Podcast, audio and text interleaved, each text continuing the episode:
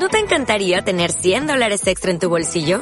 Haz que un experto bilingüe de TurboTax declare tus impuestos para el 31 de marzo y obtén 100 dólares de vuelta al instante. Porque no importa cuáles hayan sido tus logros del año pasado, TurboTax hace que cuenten. Obtén 100 dólares de vuelta y tus impuestos con 100% de precisión. Solo con Intuit TurboTax. Debes declarar para el 31 de marzo. Crédito solo aplicable al costo de la presentación federal con TurboTax Full Service. Oferta sujeta a cambios o cancelación en cualquier momento. Desde AIR News, el Centro Mundial de Noticias en Nueva York, presentamos la actualidad informativa. Las noticias y los hechos con los periodistas y voces más importantes del mundo. El secuestro, la tortura y el asesinato. Las autoridades ofrecen una recompensa de 100 mil dólares. Conexión Mundial. La verdad sin fronteras. 5, 4, 3, 2, 1. AIR News al aire. Conexión Mundial Informativo.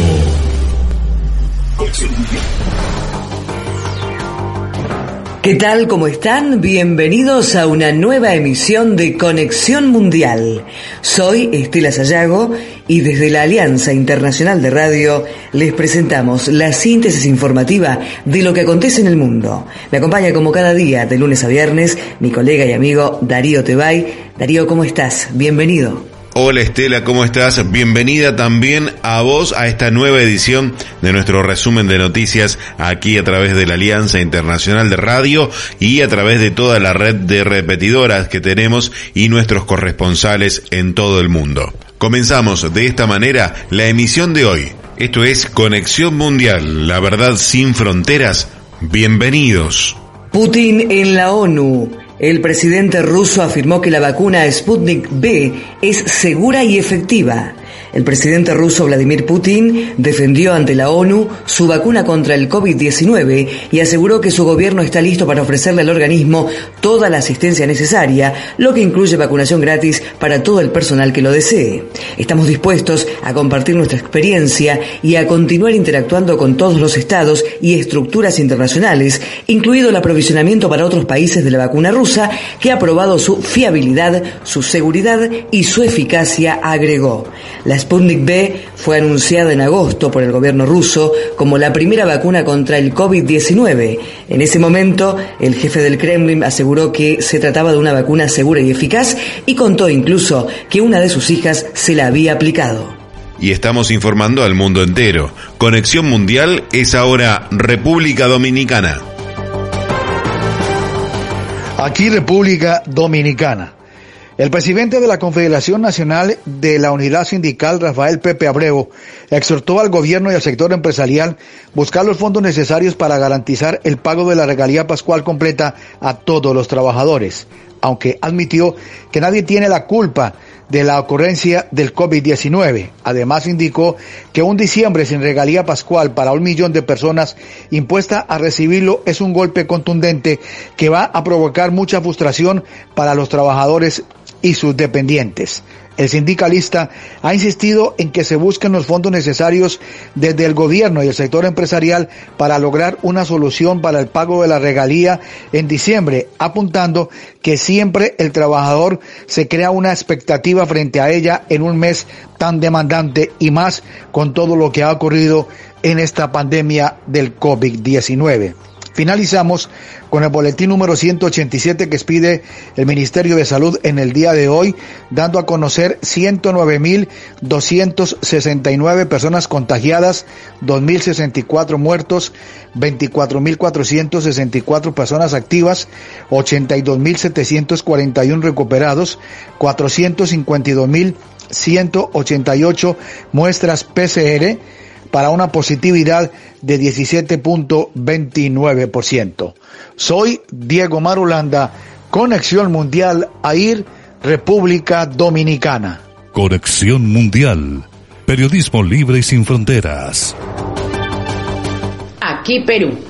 El vicedecano del Colegio Médico del Perú pidió a la ciudadanía mantener la guardia alta. Recordó que la llegada de la vacuna va a demorar y llegaría al Perú en el primer trimestre del próximo año. El infectólogo expresó su preocupación por algunas personas que aún no toman conciencia del peligro de exponerse ante el coronavirus.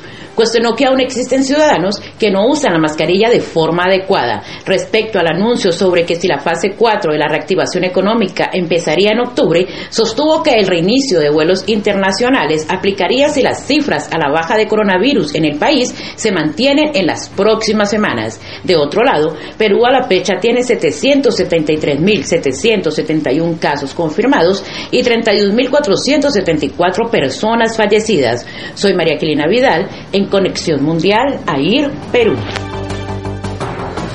El derretimiento de los glaciares del Mont Blanc se acelera. Los Alpes franceses sufren de manera notable el aumento de las temperaturas globales. En un valle alpino a 2.000 metros de altitud, rodeado de cimas cubiertas de nieve, el glaciólogo francés Antoine Rebatel camina al glaciar llamado Mar de Hielo para sondear con un grupo de estudiantes el estado de salud de este monstruoso gélido. Los exploradores del siglo XVIII que se aventuraron a ese glaciar lo bautizaron así por las fantásticas formas de olas blancas, azules y verdes que cubrían su superficie. Pero de ese paisaje no queda sino polvo y piedras grises que se desprenden de las paredes rocosas a medida que la masa de hielo disminuye, como una gran cubeta que se vacía. En 1820 el mar de hielo tenía 250 metros más de espesor que lo que vemos Hoy en día, esta tendencia se observa en todos los Alpes. Han desaparecido varios glaciares,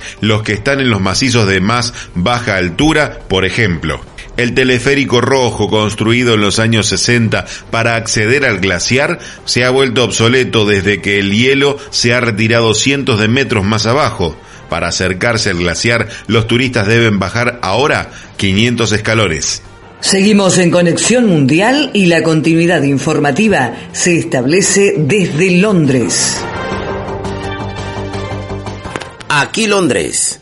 El Reino Unido podría imponer hasta dos semanas de confinamiento nacional a mediados de octubre. Esta medida la está estudiando el gobierno luego de que sus científicos hayan concluido que un segundo confinamiento nacional es inevitable. En una reunión llevada a cabo el pasado miércoles por la noche, los principales científicos de Inglaterra sugirieron que el confinamiento podría realizarse durante las vacaciones escolares de octubre. De esta manera, los estudiantes no se verían tan afectados en sus aprendizajes si se llegara a imponer este confinamiento. Hace un par de días, los ministros británicos y el propio primer ministro aseguraban que un segundo confinamiento nacional sería desastroso y devastador para la economía del país. Sin embargo, esa mañana, el propio Matt Hancock, secretario de Salud, se negó a descartar un segundo confinamiento nacional en una entrevista televisiva. Durante la entrevista, Hancock dijo que el gobierno haría lo que sea necesario para frenar la tasa de infección. Además agregó, haremos lo que sea necesario para mantener a la gente segura. Soy Edward Andrés Ortega, en Conexión Mundial desde AIR, Londres.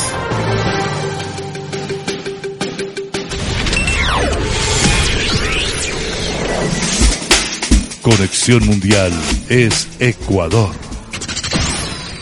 Ecuador. El Instituto de Seguridad Social de la Policía ISPOL habría sido objeto de una posible estafa por más de 500 millones de dólares en bonos del Estado entregados en custodia a una empresa privada durante el anterior régimen. Así lo denunció la ministra de Gobierno María Paula Romo en conjunto con directivos de esta entidad. No obstante, las autoridades garantizan el pago de jubilación y prestaciones a todos los afiliados. La jubilación de nuestros policías está garantizada porque existe una ley que le obliga al Estado a garantizar el pago según Romo, se trata de una operación mediante la cual ISPOL compra bonos al Estado a dos empresas privadas. No se los compra el Estado ecuatoriano, no se los compra el Ministerio de Finanzas. Se los compra con un pacto de recompra y a valor nominal a una empresa privada. Estas dos operaciones, ¿qué tienen en común? Ambas fueron hechas con el señor Jorge Cherres Miño. Por su lado, Jorge Villarroel, director de la ISPOL, ha pedido la devolución del dinero a la empresa de Ceval, sin que ésta dé una respuesta convincente. Nunca nos dieron la información precisa, generando desconfianza. Y eso hizo que se tomen las medidas que la ley, que la normativa legal nos permite. La ministra reiteró que no permitirá que desaparezcan esos recursos e identificará a los responsables. La administración de la ISPOL ha informado a la contraparte que no seguirán recibiendo papeles de pago y que se tiene que cumplir con la entrega de dinero a la ISPOL. En Conexión Mundial, Sergio Casco, AIR Ecuador. Aquí España.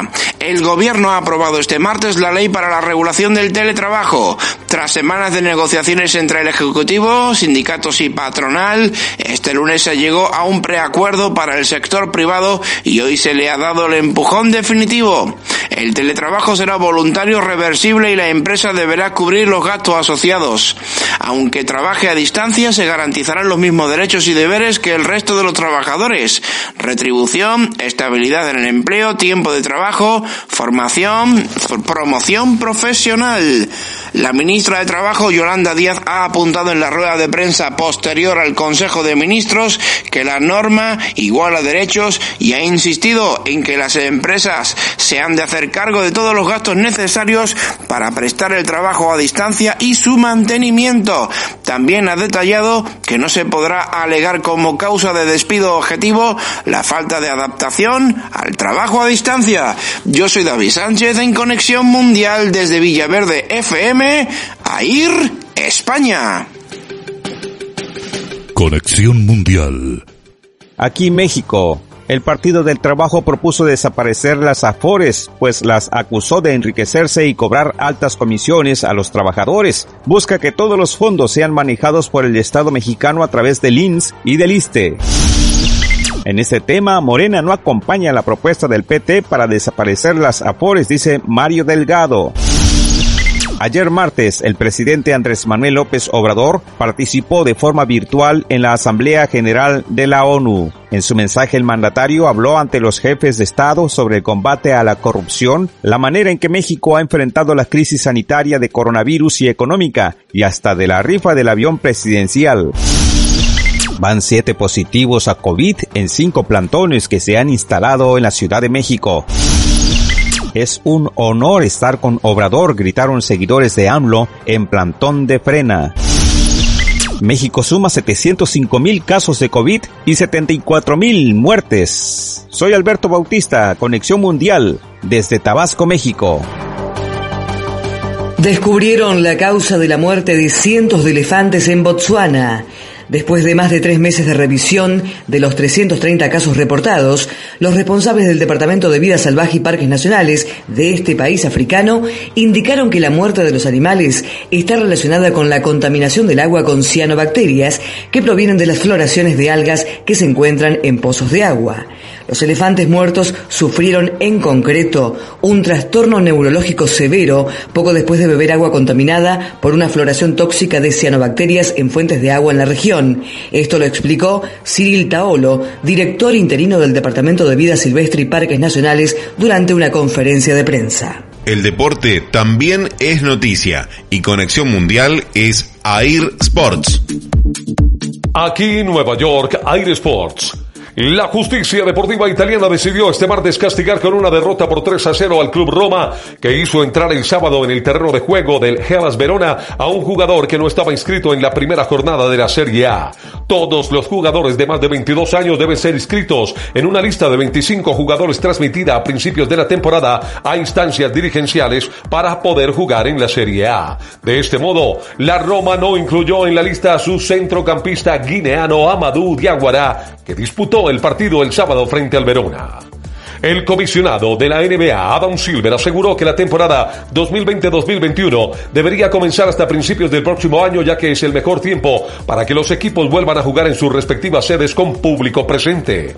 El objetivo para todos es que la próxima temporada sea una campaña normal, con 82 partidos y playoff.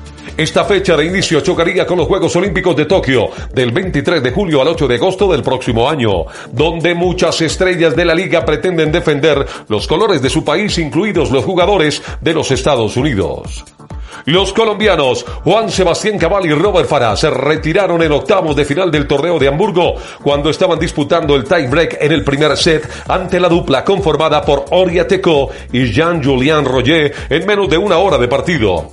Los colombianos no han tenido un buen reinicio en el calendario teniendo en cuenta que fueron eliminados en primera ronda del torneo de Cincinnati. Después cayeron en octavo de final de US Open, en el cual estaban defendiendo el título conseguido el año anterior. También cayeron en el Master 1000 de Roma y fueron eliminados en octavos de final. Y ahora deben retirarse del torneo de Hamburgo. El propietario del Chelsea de Inglaterra, Roman Abramovich, está en el punto de mira por una investigación que ha revelado que posee inversiones de jugadores que no pertenecen al Chelsea a través de una empresa externa con sede en las Islas Vírgenes Británicas. El caso más visible es el jugador peruano André Carrillo, que jugó contra el Chelsea en la Liga de Campeones en el año 2014. Estos fueron los resultados de la Copa Libertadores de América. Barcelona cayó en su patio 1 por 2 frente a Flamengo de Brasil. Tigre empató 1 por 1 con Bolívar. Estudiantes de Mérida perdió en su patio 1 por 3 frente a Nacional de Uruguay. Binacional fue goleado por River Plate de Argentina 6 a 0 en su casa. Liga Deportiva Universitaria de Quito ganó 4 2 al Sao Paulo. Junior de Barranquilla derrotó 4 1 a Independiente del Valle. Mañana se jugarán los Juegos Caracas Libertad Atlético Paranaense Colo Colo, Defensa y Justicia Olimpia, Guaraní Palmeiras, América de Cali frente a la Universidad Católica de Chile, Alianza Lima frente a Racing de Argentina, Internacional de Porto Alegre se medirá ante Gremio y al Wisterman se enfrentará a Peñarol. Lo hará también el Deportivo Independiente Medellín frente a Boca Juniors y Delfín frente a Santos. Soy Luis Alfredo Hernández Ramírez, Conexión Mundial, Nueva York. Conexión Mundial. Aquí Panamá. AUPSA inhabilita el registro sanitario de arroz importado a siete países de la región. Unos 37 registros sanitarios temporalmente para la importación de arroz blanco y arroz parbolizado de siete países de la región, con empacado hacia Panamá, fueron inhabilitados, informó la Autoridad Panameña de Seguridad de Alimentos AUPSA. La decisión se da tras una auditoría interna en los registros sanitarios de empaques de arroz procedente de diversas nacionalidades, donde la UPSA detectó irregularidades sobre falta de actualización de documentos CBL, la carencia de documentación que compruebe la técnica, la duda técnica de veracidad del producto, la cual se está en espera tras un análisis técnico. En las actualizaciones que se exigen como parte de los requisitos de importación, debe incluir el análisis de riesgo del país, detalle que no se cuenta hasta el momento cuando se registraron en la institución, tanto para el arroz empacado como para el a granel, señaló AUPSA.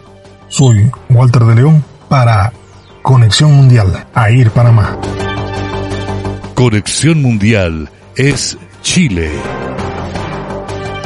Aquí Chile, en la Asamblea General de las Naciones Unidas, el presidente Sebastián Piñera abordó el proceso constitucional que comenzará Chile el próximo 25 de octubre, surgido a raíz del estallido social, y lo destacó como una oportunidad para lograr una constitución que permita la unidad del país. En su alocución pregrabada, el mandatario expuso los avances alcanzados por el país en las últimas décadas para reducir la pobreza y mejorar el acceso a la educación y la salud. Aseguró que desde el retorno de la democracia y fruto de los acuerdos logrados, se redujo la pobreza de un 60 a menos de un 10%. Asimismo, se quintuplicó el ingreso per cápita, consolidando una amplia y diversa clase media y aumentó la cobertura en la educación desde 230 mil a 1.2 millones de estudiantes en educación superior. Pese a ello, reconoció que el país no supo aprovechar con suficiente fuerza las capacidades del crecimiento y desarrollo para reducir con más voluntad y velocidad las desigualdades excesivas y frenar los abusos. En cuanto a las cifras que deja el coronavirus, Chile llegó a 448.523 contagiados, de los cuales 13.026 son casos activos. Entre tanto, 12.321 personas han perdido la vida por culpa del virus. Soy Jorge Hernández en Conexión Mundial desde AIR, Chile. Conexión Mundial integra la red virtual más grande del planeta en una sola conexión. Aquí Argentina. El presidente Alberto Fernández afirmó que la vacuna contra el COVID-19 debe ser considerada como un bien público global, accesible a todas las naciones, al hablar por videoconferencia ante la apertura de la Asamblea General de las Naciones Unidas. El presidente renovó el pedido ante el organismo sobre la soberanía del país sobre las Islas Malvinas, también solicitó a las autoridades de Irán cooperar para el avance en la investigación del atentado a la AMIA. el ministro de Economía presentó ante diputados los alcances del presupuesto 2021 y destacó que las recientes restricciones sobre el dólar no son medidas que nos pongan contentos, son para evitar que se transite un sendero que termine en mayor inestabilidad. Señalaba el ministro de Economía Martín Guzmán que las medidas tomadas sobre el dólar son medidas de una situación de transición con el objetivo de frenar el drenaje de reservas. Soy Daniel Arias Villalba para Conexión Mundial AIR desde Mar del Plata, Argentina. Tras las críticas del presidente Donald Trump ante Naciones Unidas, el Papa defiende el acuerdo que tiene con el gobierno chino. Se trata del acuerdo que permite al Papa Francisco decidir los nombramientos de los obispos chinos. A pesar de las críticas de Mike Pompeo a través de redes sociales, el Vaticano sigue apostando a su acuerdo con China. Pompeo había dicho que el Vaticano pone en peligro su autoridad moral si renueva el trato con el país oriental. En tanto, tres altos funcionarios de la Santa Sede que hablaron con la agencia Reuters bajo la condición del anonimato dijeron que la Iglesia Católica estaba desconcertada por los comentarios de la administración Trump. El contacto se origina ahora desde Canadá. Aquí Canadá. La Corte Suprema escucha argumentos a favor y en contra de poner fin al impuesto al carbono. Los abogados que representan a los gobiernos federal y algunos provinciales presentaron sus casos ante el Tribunal más alto de Canadá hoy. La pregunta ante el Tribunal Superior es si Ottawa se extralimitó en su autoridad al imponer un tope de fijación de precios del carbono en las provincias que no tienen mecanismos para frenar las emisiones de gases de efecto invernadero y que cumplen los estándares del Parlamento. Mantener o eliminar el impuesto al carbono, la piedra angular de la agenda climática del gobierno de Justin Trudeau y Salud Pública de Canadá, advierte que estamos en una encrucijada para limitar el daño de la COVID-19 ante el aumento de casos e insta a los ciudadanos a reducir sus interacciones innecesarias. Les habló desde Montreal Jairo Ernesto Giraldo para AIR Canadá. Aquí Uruguay, a 191 días de la llegada del coronavirus Uruguay, distintos sectores han reiniciado con aforos y protocolos sanitarios. El individuo sintió que su libertad responsable no solo iba a determinar su vida, sino la de los seres cercanos y la comunidad. El Uruguay entendió y aplicó su libertad responsable como pocas veces bien vivida, expresó en junio el presidente Luis Lacalle Pou. A 191 días de decretada la emergencia sanitaria en Uruguay, resuelta por el gobierno el 13 de marzo a partir de la confirmación de los primeros cuatro casos de COVID-19, los distintos sectores de actividad recuperan de forma paulatina su actividad, aunque supeditados en todo momento a las limitaciones definidas por los protocolos sanitarios para evitar la propagación del virus. En el ámbito de la educación, comenzaron a ser implementadas durante septiembre nuevas flexibilizaciones. El Consejo Directivo Central de la Administración Nacional de Educación Pública autorizó a extender los horarios de clase a sus tiempos normales, siempre y cuando se mantengan las medidas de distanciamiento.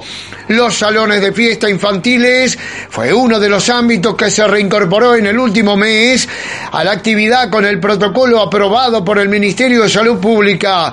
Los lineamientos que contaron con el visto bueno de la cartera implicó un máximo de dos horas y media de duración por cada evento con un aforo máximo de 60 personas. Las celebraciones no pueden prescindir del alcohol en gel ni del registro de los ingresos para asegurar la trazabilidad por si alguno de los asistentes a la fiesta llega a ser diagnosticado con COVID-19. El presidente de la Asociación de Salones de Fiestas del Uruguay, Daniel Cerrato, consideró que la aprobación dejó sabor a poco. Soy Papo Santana, Conexión Mundial a ir Uruguay. Conexión Mundial, la verdad sin fronteras. Aquí Bruselas. El presidente del Consejo Europeo, Charles Michel, ha anunciado este martes por la tarde la decisión de posponer una semana la cumbre de jefes de Estado y de Gobierno de la Unión Europea, al tener que aislarse en cuarentena. Tras haber dado positivo uno de sus agentes de seguridad con el que estuvo en estrecho contacto. Así lo ha anunciado su portavoz, Baren Leit, informando de que la nueva fecha se ha fijado para el primero y 2 de octubre. El presidente ha sido informado hoy que uno de sus miembros del equipo de seguridad con el que estuvo en estrecho contacto la semana pasada ha dado positivo en COVID-19. El presidente se hace test regularmente y ayer dio negativo, pero respetando las normas de Bélgica ha entrado en cuarentena desde hoy. En la agenda hay temas muy delicados como la controversia por las sanciones a líderes de Bielorrusia, que Chipre veta hasta que no se tomen medidas más agresivas hacia Turquía. Los ministros fueron incapaces de desbloquear la cuestión, así que se optó por dejarlo a los líderes. Otro punto delicado es el del Brexit, cuya negociación está estancada. Este fue el informe para Conexión Mundial de Alejandro Gordillo desde los estudios de Radio con Sabor Latino. Air Bruselas.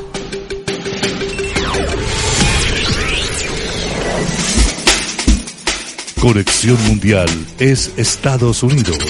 Estados Unidos aquí Estados Unidos. Hoy arrancamos con la triste noticia de que Estados Unidos ha superado los 200.000 muertes por el coronavirus. Según la Universidad de John Hopkins, el país ya superó las 200.000 muertes por coronavirus, lo que representa alrededor de una quinta parte de todas las muertes relacionadas con el COVID-19 registradas en todo el mundo. La primera muerte por coronavirus en el país se informó el 29 de febrero. 54 días después, el 23 de abril, se informó de 50.000 muertes por COVID-19. Solo 29 días después, el 23 de mayo, la nación superó los 100.000 muertes. Se necesitaron 65 días para llegar a las 150 para el 28 de julio y han tardado 55 días en llegar a las 200.000 muertes. Y cuando se le preguntó sobre el número de muertes por coronavirus al presidente Trump, dijo, bueno, creo que es una pena. Después de ignorar una pregunta de Nicky Carvajal de CNN sobre su mensaje al pueblo estadounidense, Trump fue presionado para que hablara sobre el paso del umbral de 200.000 muertes y cambió la conversación a su respuesta estándar sobre el virus, culpando a China y diciendo que el conteo de muertes podría haber sido mucho peor si no se hubiera actuado. Creo que si no lo hacemos correctamente y no lo hacemos bien, tendríamos dos millones y medio de muertes. Si echas un vistazo a las alternativas, podrías tener dos millones y medio o algo así. Podrían tener un número que sería sustancialmente mayor, dijo Trump a los periodistas antes de salir de la Casa Blanca este martes. Y vieron mi discurso a las Naciones Unidas. China debería de haberlo detenido en su frontera. Nunca deberían de haber dejado que esto se extendiera por todo el mundo y es algo terrible. Trump continuó diciendo que si no hubiera cerrado el país podría haber habido más de 3 millones de muertes. Es una cosa horrible, nunca debería haber sucedido. China dejó que esto sucediera y simplemente recuerden eso, agregó Trump. Y por otro lado, el Departamento de Defensa utilizó partes de un fondo de más de mil millones de dólares destinado a la adquisición de suministros médicos como combate al coronavirus para comprar equipo militar, informó The Washington Post. Dicho departamento recibió 1.200 millones para la respuesta al coronavirus a través del paquete de estímulo. En abril pasado, el Pentágono anunció que gastaría 75.5 millones a través de los fondos de la Ley de Producción de Defensa para aumentar la producción de hisopos necesarios para las pruebas del coronavirus y este martes el diario precisó que semanas después de que se aprobara la ley CARES, el paquete de estímulo de 2 billones de dólares, los contratistas recibieron cientos de millones de dólares del fondo, principalmente para proyectos que tienen poco que ver con la respuesta al coronavirus. Los rubros en los que se utilizó este dinero van desde vigilancia espacial, tecnología de drones y satélites hasta el ramo de la construcción e incluso el textil, beneficiándose American Woolen Company, una empresa fabricante de tela encargada de confeccionar uniformes para el ejército que recibió 2 millones de dólares. Entre las empresas beneficiadas están Rolls-Royce y ArcelorMittal, las cuales recibieron 183 millones de dólares. La portavoz del Pentágono, Jessica Maxwell, dijo que la ley CARES no requiere que todo el dinero distribuido se gaste en recursos médicos. La ley no establece ninguna limitación que requiera su uso únicamente en la base industrial de suministros médicos, de acuerdo con CNN. Y el Departamento de Salud de la Florida informó este martes que la tasa diaria de contagios de coronavirus ha aumentado el 5.88%, la cifra más alta desde el pasado 8 de septiembre. Florida alcanzó los 687.909 contagios y 13.579 muertes causadas por la pandemia, tras sumar durante la última jornada 2.470 casos y 99 decesos. El condado de Miami-Dade sumaba hasta este martes 3.085 muertes y 167.515 casos al mismo tiempo que las autoridades de educación anunciaron la fecha en que las escuelas públicas volverían a impartir clases presenciales. En una conferencia de prensa, el superintendente Alberto Carvalho dijo que será a partir del 14 de octubre. Yo soy Estefania Álvarez Torres en Conexión Mundial AIR, Estados Unidos. Y desde Conexión Mundial te invitamos a disfrutar AIR Soundtrack, escenario virtual de las estrellas. Conectate a las diferentes emisoras afiliadas al sistema AIR y disfruta de los mejores artistas. También te recordamos que podés escuchar las principales señales de la Alianza en www.alianzainternacionalderadio.com. La información ahora proviene desde Colombia. Aquí Colombia. En su intervención ante la Asamblea General de la ONU, el presidente de la República, Iván Duque, además de hablar de temas coyunturales como el COVID-19, la biodiversidad y la situación de Venezuela, hizo un homenaje a víctimas y líderes sociales de nuestro país. En un comunicado, el Círculo de Periodistas de Bogotá hace un llamado para que el ejercicio del periodismo no sea cooptado ni amenazado, en esta comunicación expresan que los comunicadores se han visto amenazados, estigmatizados y desprestigiados por hacer su labor en Colombia. Se reportaron 7.102 casos de coronavirus en el país, para un total de 770.435 de contagios, de los cuales 103.518 permanecen activos. El informe indica que otras 173 personas fallecieron, elevando la cifra a 24.570 las muertes. Desde AIR Colombia, en los estudios de Radio 10 de marzo, para Conexión Mundial, soy Carlos Alberto Lenis García. Con el apoyo de la Federación Nacional de Cafeteros como aliado estratégico, Nespresso aprovechará el Día Internacional del Café, que se conmemorará el próximo primero de octubre para resaltar y celebrar el papel de las caficultoras colombianas. La representación arquetípica del caficultor colombiano como un productor de poncho y sombrero ha ido quedando atrás gracias también al creciente espacio y protagonismo que han dado las mujeres cafeteras. La participación femenina en la cadena del valor del café abarca ya todos los eslabones, desde recolectoras hasta propietarias de fincas, empresarias, baristas, catadoras y líderes comunitarias y gremiales, sin necesariamente dejar de ser esposas y madres, pues son el eje de la familia. Casi 30% de la caficultura colombiana está en manos de mujeres, muchas de las cuales apuestan cada vez más por la producción de cafés especiales y nuevas generaciones de mujeres se interesan en actividades como la catación o el barismo para ofrecer al consumidor la mejor taza de café. Hay cada vez más asociaciones de mujeres productoras y líderes gremiales a nivel central, departamental y municipal, y aún queda un camino por recorrer. Por ello, en el Día Internacional del Café, la empresa Nespresso, que es sinónimo de sofisticación y café de la más alta calidad, con el apoyo de la Federación Nacional de Cafeteros como aliado estratégico, ha querido rendir tributo a las caficultoras colombianas, visibilizando su importante labor en toda la cadena de valor.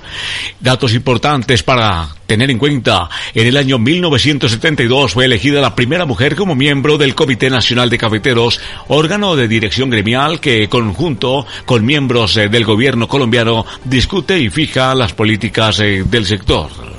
Nespresso, por su parte, a través de su programa de calidad sostenible AAA, que desarrolla en Colombia desde hace más de 15 años, reconoce que la equidad de género es un elemento fundamental para la calidad, sostenibilidad y productividad de la cadena del valor de café, que debe incorporarse a los procesos de capacitación y empoderamiento de las comunidades cafeteras. Desde Colombia y con mucho gusto, yo soy Juan Carlos Muriel para Conexión Mundial.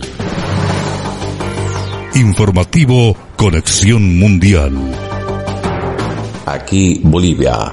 Le damos a conocer el reporte del COVID-19. 131.453 casos positivos, 467 nuevos contagiados, 39 decesos, 90.853 se recuperaron y hay 32.907 casos activos. El Tribunal Supremo Electoral pone 12 reglas a los observadores de las elecciones. El ente electoral dividió las misiones en acompañamiento electoral y observación electoral, que tendrán prerrogativas diferentes para las delegaciones de observadores nacionales e internacionales. El ex procurador del Estado, José María Cabrera, reveló este martes que pudo identificar a ciudadanos mexicanos que habrían participado del fraude electoral del 2019, con acciones realizadas desde una de las oficinas dependientes del Ministerio de Educación, donde fraguaron y acompañaron el fraude electoral. La calificadora internacional Moody's Investor Service bajó las calificaciones crediticias del gobierno de B1 a B2 y cambió su perspectiva de negativa a estable. Elevaría las calificaciones si el gobierno implementara ajustes de sus políticas para reducir los desequilibrios fiscales y externos ayudar a fomentar un aumento sostenible de las divisiones fiscales y extranjeras. Soy Juan Carlos González en Conexión Mundial desde Bolivia. Conexión Mundial integra la red virtual más grande del planeta en una sola conexión. Aquí Venezuela. La vicepresidenta ejecutiva Delcy Rodríguez informó que fueron detectados en las últimas 24 horas 1.010 casos nuevos de pacientes con resultado positivo y 9 fallecidos a causa del COVID-19.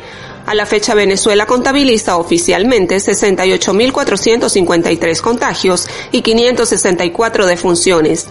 El primer buque iraní debe llegar a El Palito el próximo lunes 28 de septiembre. Se trata del tanquero Forex que navega por el Océano Atlántico. Su capacidad de carga es de 35.124 toneladas. Para el nuevo año escolar 2020-2021, el Gobierno Nacional habilitó un aula virtual en el canal Vive TV, en el cual se transmitirán clases por televisión a los niveles inicial, básica y bachillerato en el marco del plan Cada familia una escuela. PDVSA planea producir 40.000 barriles diarios de gasolina hacia el final de la semana, con la activación de las refinerías Cardón y Amuay. Soy Adis Ojeda para Conexión Mundial desde Venezuela. Hasta aquí los acompañamos en Conexión Mundial. Nos reencontramos mañana a partir de las 8 hora de Nueva York en la Alianza Internacional de Radio y por supuesto en las diferentes estaciones de la Alianza. Que sigan todos muy bien y en casa. Darío, buen resto de jornada para vos. Abrazo para todo el equipo. Recuerden que ser AIR es mundial. Y como Ser AIR es mundial, saludamos también a todos los oyentes que están en todo el mundo recibiendo día a día a las 8 horas de Nueva York y en los distintos horarios que nos repiten las distintas emisoras, atentos a nuestro noticiero mundial, nuestro resumen en la información que importa. Esto fue Conexión Mundial. La verdad sin fronteras. Conexión Mundial. Periodismo libre y sin fronteras. AIR es Conexión Mundial. Informativo Conexión Mundial. Programa con certificación AIR. Alianza Internacional de Radio. Sello que garantiza excelencia y calidad en la comunicación del planeta. Ser AIR es mundial.